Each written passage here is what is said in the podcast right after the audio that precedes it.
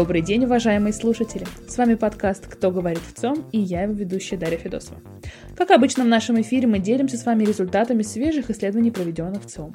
В сегодняшнем выпуске поговорим о допинговом скандале Камилы Валеевой, о штампе в паспорте и о других отметках, которые нужно или не нужно ставить в данном документе, и о том, как россияне относятся к эвакуации граждан ДНР и ЛНР. Присаживайтесь поудобнее, будет, как всегда, интересно и познавательно. Ну что ж, поехали! В это воскресенье в Пекине закончились соревнования на зимних Олимпийских играх. По общей сумме завоеванных наград наши спортсмены заняли второе место. Но не обошлось, как обычно, без скандалов, главный из которых был связан с российской спортсменкой-фигуристкой Камилой Валиевой. Мы решили узнать, как россияне относятся к данному скандалу и, в принципе, как они относятся к допингу на Олимпиаде. Выяснилось, что, по мнению половины наших сограждан, судьи, скорее всего, предвзято относятся к российским спортсменам. Разыскивают у них нарушения и ошибки. Об этом заявили 55% россиян. Шесть сообщили, что скорее предвзято, но закрывают глаза на ошибки. Что же касается самих российских спортсменов, то треть россиян считают, что российские спортсмены вообще не принимают допинг. Таковых 32%. Каждый четвертый полагает, что подобная практика среди наших атлетов встречается гораздо реже в сравнении с соперниками из других стран.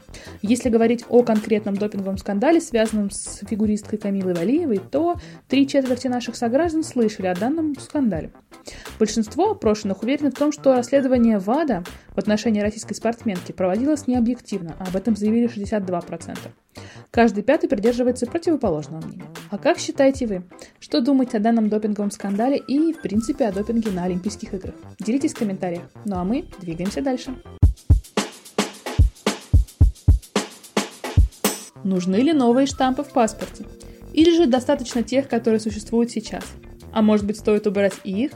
Половина россиян заявили о том, что хотели бы скорее иметь в паспорте гражданина отметку о семейном положении. Об этом заявили 56% опрошенных. Напротив же, не хотели бы видеть данную отметку в паспорте 5% россиян. Если же говорить об отметке о детях до 14 лет, то скорее хотели бы ее видеть в паспорте 67% россиян. Ну а 4% заявили о том, что они не хотят иметь такую отметку в паспорте. Теперь представим, что вы можете поставить в паспорте любой штамп, который вы хотите. Какой бы это был штамп? Из дополнительных сведений россияне хотели бы добавить паспорт номер СНИЛС и медицинского полиса по 39%. Второе место – ИНН – 34%. На третьем месте водительское удостоверение – 27%. Каждый пятый назвал загранпаспорт. А еще 17% граждан выступили за добавление информации о ранее выданных российских паспортах. А каждый десятый хотел бы видеть в паспорте данные о месте работы. Ну и напоследок немножечко о политике. Мы узнали россиян, как они относятся к эвакуации самопровозглашенных Донецкой и Луганской народных республик.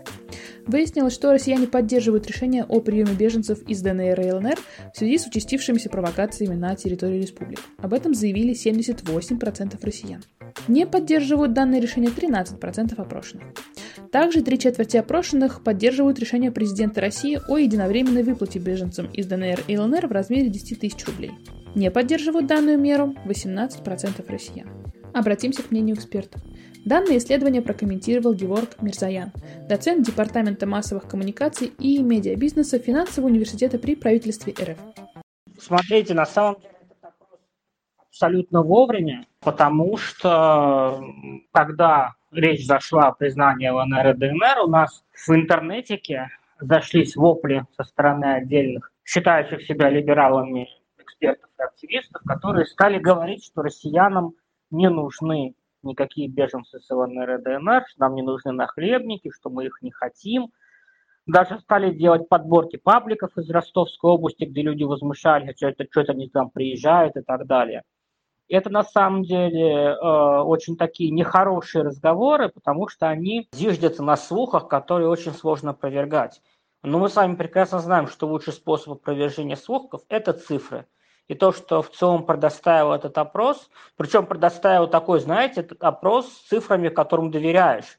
Был бы там 95%, я бы засомневался, например, в том, насколько эти цифры адекватные, насколько эти цифры э, репрезентабельны. А тут 75-80% вполне себе нормально, потому что ну, я искренне считаю, что у нас в стране есть как минимум 75-80% адекватных людей, которые могут считать себя людьми. И которые никогда не откажут в помощи и в приюте для русских, которые умирают за русский мир и за право быть русскими на Донбассе. То есть это не просто наши люди, наших людей много, это наши люди, которые готовы бороться за то, чтобы быть нашими. И отказать им в помощи – это не только бесчеловечно, это антигосударственно, что ли, антинародно. Так что цифры внушают удовлетворение глубокое, даже в какой-то степени радость, что у нас адекватных людей в стране все-таки большинство. Ну и, естественно, эти цифры надо пиарить на всех возможных углах, для того, чтобы больше никто не разгонял слухи о том, что русским не нужны русские в России.